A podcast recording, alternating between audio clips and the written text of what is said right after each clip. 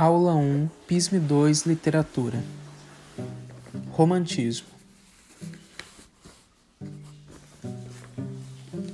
O romantismo começa oficialmente em 1836 com a publicação de Suspiros Poéticos e Saudades, de Gonçalves de Magalhães.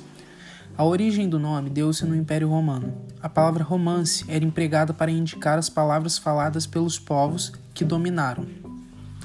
Trata-se, na verdade, de uma forma, de uma forma vulgar do, do latim.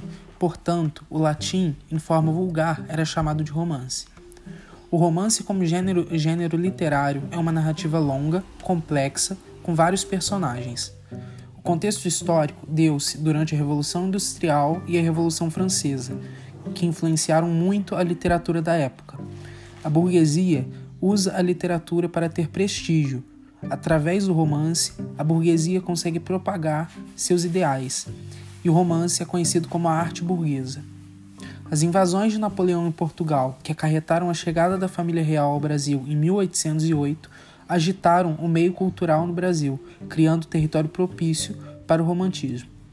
A independência também ajudou muito. Em 1822, o romantismo brasileiro vai buscar elementos marcantes da brasilidade para construir temas nacionais e nacionalistas.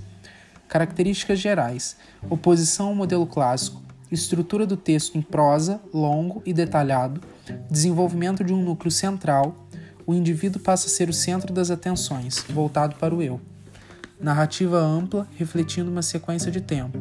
Surgimento de um público consumidor, através da chegada da família real que muitos livros, romances dessa época foram publicados nos folhetins.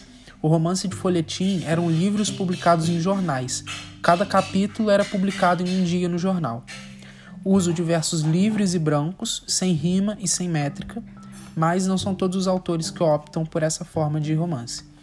Exaltação do nacionalismo, da natureza e da pátria, idealização da sociedade, do amor e da mulher, sentimentalismo e supervalorização das emoções pessoais, subjetividade e egocentrismo, fuga da realidade, saudades da infância e também existem os escapismos dos textos românticos. Acontecia através de um sonho, da imaginação, da loucura, da morte e muitas vezes das drogas. O escapismo é a desconsideração, desconsideração da realidade, já que a realidade é uma frustração de sonhos e idealismo. Gonçalves Magalhães foi um escritor que foi muito notado. Resoluções de questões. Assinale a alternativa que completa adequadamente a asserção.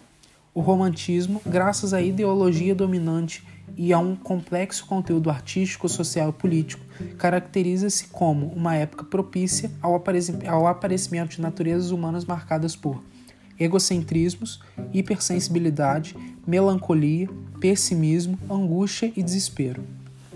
O romantismo, como estilo, é marcado, é modelado pela individualidade do autor. A forma predomina sempre, sempre sobre o conteúdo.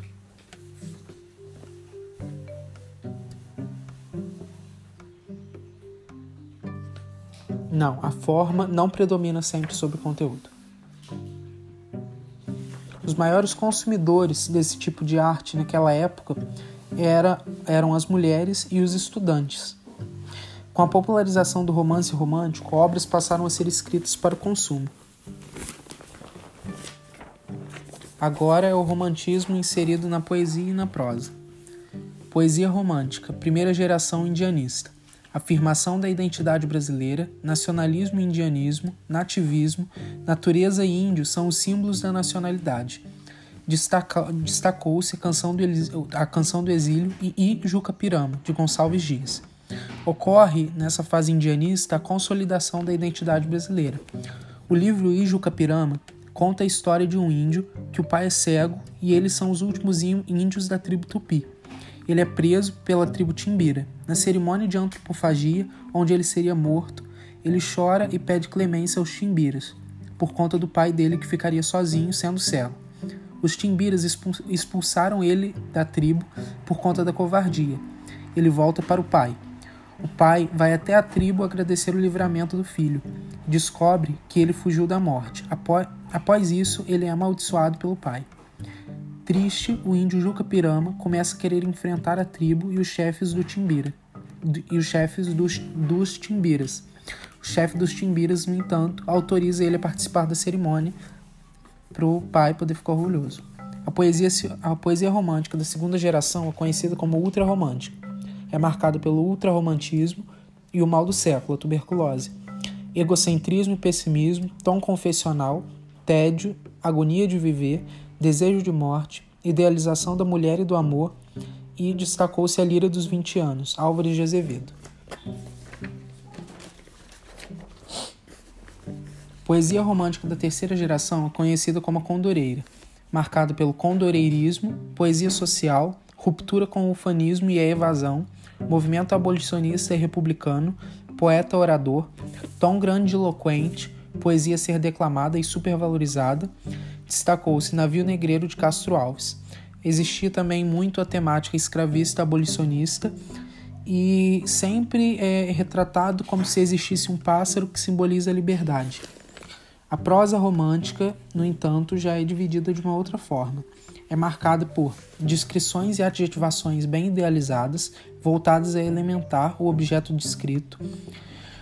Mulher idealizada, pura, angelical e perfeita, amor puro, sublime e acima de qualquer interesse, casamento com a finalidade da realização do amor romântico, o final feliz, o happy end, herói íntegro, de caráter nobre e repreensível, personagens planos com pensamentos e ações previsíveis. Os personagens planos são personagens com as mesmas características do início ao final da prosa.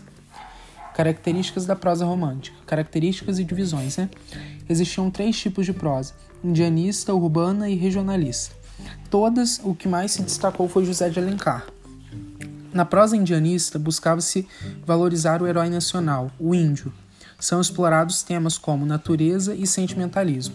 O livro que mais marcou foi Iracema, de José de Alencar, de José de Alencar e o Guarani. Prosa urbana retrata a pequena burguesia, a ascensão da classe média e as relações sociais e morais. É, Destacou-se Memórias de um Sargento de Milícia, de Manuel Antônio de Almeida.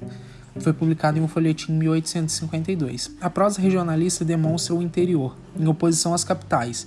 Representam o sertanejo, as paisagens e os costumes do sertão. É a escravizaura de Bernardo Guimarães. Memórias de um Sargento de Milícias inaugura o termo, o termo romântico do anti-herói, que não é nenhuma pessoa boa nem uma pessoa ruim. É, nesse livro, Leonardo Pataca Filho exerce essa função.